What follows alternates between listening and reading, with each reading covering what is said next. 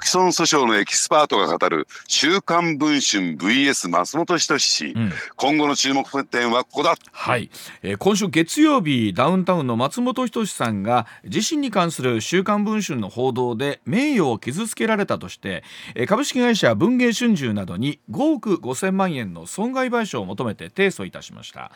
まあ、名誉毀損に関する裁判といいますと実は須田さんこれまでに、まあえー、多くの名誉毀損ので提訴を受けておりましてほぼ全てで勝利してきたといわゆる名誉毀損のエキスパートだそうでございます。さあそんな須田さんに裁判での戦い方や今回の件についてさあその見方ぜひ聞いていきたいと思います。須田さんお願いします。はい、あのー、今回ね、うん、えー、もちろん松本人志さんサイドはですね、うん、えー、週刊文春の報道に関して、うん、もう完全に事実無根だと、うん、事実無根だという言い方をしてきたわけなんですね。はい、でこれを受けて、えー、まあ民事訴訟、えー、いわゆる名誉毀損訴訟にですね、訴え出るという動きになってきたわけなんですけれども、ただ私がちょっと注目していたのは、はい、その一体どこの部分を無根だと、事実に無根しているというふうに言っているのかというところが、えー、一つ注目ポイントだったんですね。うん、でそうするとですね3つのポイントがあるんだろうと思うんですよ。はい、そそもそもその種の、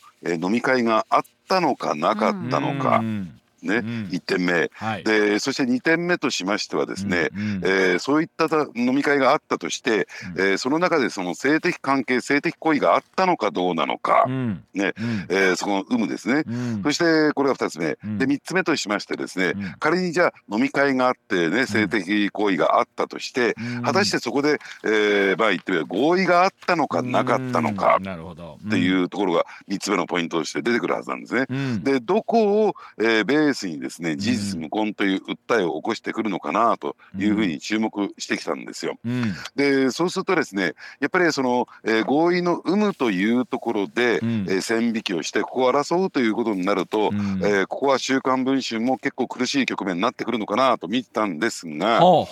ほうほうただ、えー、松本人志さんそしてその代理人弁護士サイドを見てみるとですね、あのかなりハードルを上げて、そういう性的な関係があったのかなかったのか、うん、我ね松本さんサイドはないというところで線引きをしてきた、防衛ラインをそこに敷いたんですよ。ね。えー、ですからそこをめぐってまず争われていくのかな。でその点についてはね、うん、えー、まあ、吉本興業を通じて、うん、えー、松本さんサイドの声明が公表されましたけどもそうですね。そこに関して言うと例えば松本さんサイドの弁護士さんのあの書面を見ると例えば裁判において記事に記載されているような性的行為やそれらを強要した事実はなくおよそ鍵括弧性加害に該当するような事実はないということを明確に主張してまいりたいと考えておりますというのが、えー、弁護士事務所サイドの文言ですよね。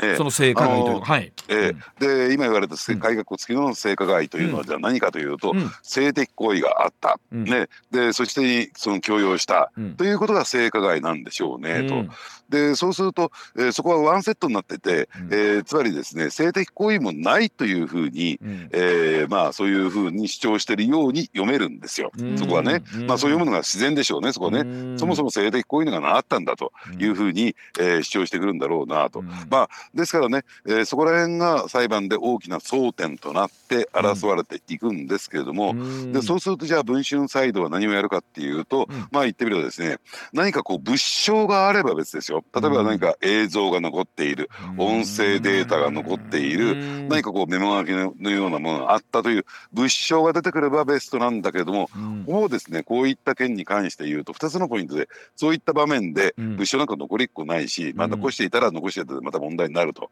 これが1点目、そしてもう1点がですねこれ例えば、えー、裁判をね、の中で、えー、ポイントになってくるのは一番最初に被害を訴えた A 子さんの存在なんですよ。はいはい、でこの A 子さんをめぐって、えー、争われることになっていくんだろうと思うんですが、うん、ただその8年も前のことなんだと。うん、ねえー、8年前のことで、えー、そういった物的証拠が残っているというのはなかなかこう難しいのかなと。うん、そうすると証言ベースいや私はこういう被害を受けたんです、えー、こういうようなことをやらされたんですという、A 子さんはもう証言台に立つことを言ってます。で、加えて今回ある種のの「ハッシュタグミート運動のようになってきていて、うん、私も被害に遭った私も被害に遭ったというような、うん、えー、それを補強するかのような証言が集まってきた、うん、ですから、えー、文春サイドとしてはですねできる限りそういう証言者を、えー、法廷に立たせることによって、うん、えー、真実を、えー、あるいは真実性をですね立証していくという、そういう状況になってくる、まあ、対して、はい、松本さんサイドはそうななかったんだということを訴えていくということになるんでしょうね。ね確かに。あの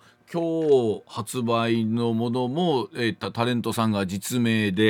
うん、告発みたいなお話もあってきてまあこういう数が出てくるとあのその現象を含めてですけども、まあ、事実そんなことはありましたよねになってきそうな感じがありますよね裁判官の判断とするとね。ねうん、あのでやっぱりねこの裁判というのは、うん、よく勘違いされてる方が多いんです私も数多くの、いや名誉毀損訴訟をやってきて気が付いたんですけども、うん、真相を明らかにするのは別に法廷の場じゃないんですよ。うん事実を争うんですよ。真相と事実っていうところの線がね、うん。うん。ね、難しいですよね、うん、だから事実を、ね、全部積み上げていくと真相になるんでしょうけれども、その全部を争っていくわけじゃなくて、一部分の事実、まあ、今回で言うならば、その性的関係があったのかなかったのかね、というところになってくるなるとですね、やはりそこのところをですねこう裁判官の心証として裁判官が両者の言い分を聞いて、どっちの方が真相なんだし、ね、事実なんだというふうな、えー、ところを判断するかなんですよ。うん、そうするとね私もね、えー、この裁判官まあその証言でも立ったことあるんですが、はい、えー、尋問を受けたこともあるんですけれども、うん、そうするとね裁判官というのはおおよそ世間一般の常識というよりも、非常に限られた世界の中で生きている人ですから、うん、あまりこういった状況この飲み会とかねあるいは、えー、東京でいうと港区女子とか分かんないんですよ。でそうすると、えー、そう被害を訴える女性たちが何人も出てきた。それに対して、えー、そんなことはなかったというふうに証言する人が出てきたとすると、うんうん、じゃあ心証としてはどっちの方に傾いていくのかなっていうことになるわけ。これ。それこそそのよく言われるように名誉毀損というねあの、ね、文言もね、うん、何をもって名誉毀損とするかっていうところありますよね。ね、うん、まあ、あのですから大前提になるのは、うん、えー、ね、間違ったこと、事実でないことを報道されたということはもうアウトなんですね。アウトになっちゃうんです。それで、はい、ね、うん、でじゃあアウトになってその分どのぐらいの、えー、損害が発生した、うん、それを金銭に引き直して、えー、賠償請求するというのが名誉毀損訴訟のベースですから、うん、ですからそういった意味で言うとですね事実であることをですねあるいは事実であると認識することを立証していくということに尽きるわけなんですね、これね。で本当に、えー、その同じ飲み会とかにしてもその事実の部分とそれを受けた時の印象での名誉毀損みたいなところって一般論としてですよ。一般論として週刊誌とか含めてその須田さんが受けてきたあの、えー、訴えられてきた、まあ、訴えた含めてあると思うんですけどもその辺りっていうのは争ってる時に細かいその文言みたいなとこも争うんですか実際裁判の中では。その文章の中ではこの、えー、一言を言われたけれども、これは事実でないとかみたいなところまでもちろんです、うん、一つ一つね、うん、えー、防線を引いてですねこれは事実じゃない。これは事実じゃない。と、えー、防線を引くっていうのは週刊誌の記事について、うん、えー、この部分については事実ではない。この部分については事実ではない。例えばこの部分については知らないとかね不知という言葉を使うんですが、知らないとかというような形で、はい、えー、まあ立証していくっていう形を取るんですけれども、はい、ただ全体像としてじゃあ、えー、書かれてたことが事実なのかどうなのかという最終的にはそこに判断になっていくわけなんですね。はい。はい、でそうするとね、えー、松本さんの代理人であるこの田代さんという方はもちろん東京地検特捜部の検事さんでね、うん、優秀な方なんでしょうけれどもやめ検と言われてる人は優秀なんだけども、はい、どっちかというとその経歴を見てみるとですね、うん、企業法務、うん、企業のリスク管理をもっぱらやってきたような、そういう人なんですよ。Mm. でそうするとですねこういう微妙な名誉毀損訴訟に関して、うん、果たしてですね、うん、えー、過去経験ご経験があるのかなっていうところを見ると、うん、一方であのこの文藝春秋社のですね顧問弁護士、北村洋一さん、はい、この方とは私若い頃何度か飲んだことあるんですけれども、はい、ね、でこの方はですね言ってみれば名誉毀損訴訟のプロフェッショナルですよ、エキスパート。ね。でどう守るのかということを徹底的にやってきた、えー、人なだけにですね凄腕とされてるんですね。ん、でなおかつですね、えー、まあ文芸春秋というと逃げない文芸春秋というふうに言われていて、はい、必ずですね、えー、名誉毀損訴訟を前提として記事を作る法務部弁護士、顧問弁護士が目をとチェックし通してチェックをした上で、えー、記事化していくというそういうスタイル。ですから今回この名誉毀損訴訟が提起されることは織り込み済みだったんですよ。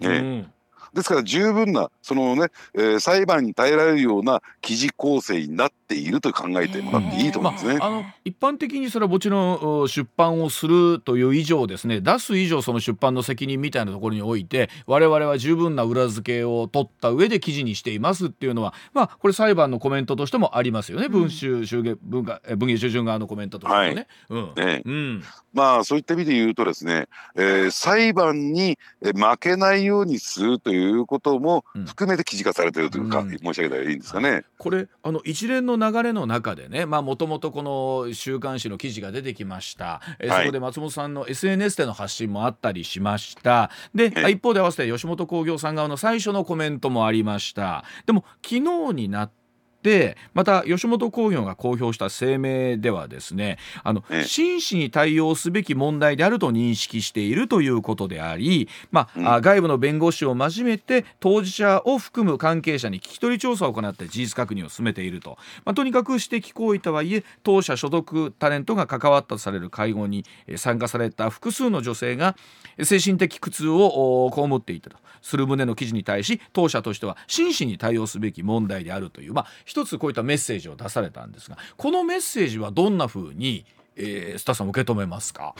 えー、うん、やはりですね、先ほど冒頭申し上げたように、うん、やっぱりこれはある種のですね日本における MeToo 運動に近いんですよ、うん、私もこういうことがありましたっていうね、うん、えー、つまりハリウッドのですね大物プロデューサーのその性加害が、うん、これはウォール・ストリート・ジャーナルによってあ失礼ニューヨーク・タイムズによって、うん、えー、まああの暴かれたわけなんですけれども、でところがですねそれまでものすごい権力力を持ってたためにそういった問題を封印してきた。ただ、えー、そういった記事が出て私も同じ目にあった私も同じ目にあったということでどんどんどんどん社会問題化していったというね。でそれに近い形を持ってるわけなんですね。そうするとこの社会のうねりに対して企業としてやっぱりそこには真摯に向き合っていかなきゃならない。さとさりとてやっぱり所属タレントを守るというね、はい、えー、そういう部分もあるんでしょうと。だから非常にその辺のバランスを取った声明を出しただこれ場合によってはですね、えー、まあ松本さんサイドがですねもし仮にですよもし万が一ですよ、うん、えー、そういった、えーね、ことをやっていたとするならば、そういったことが裁判上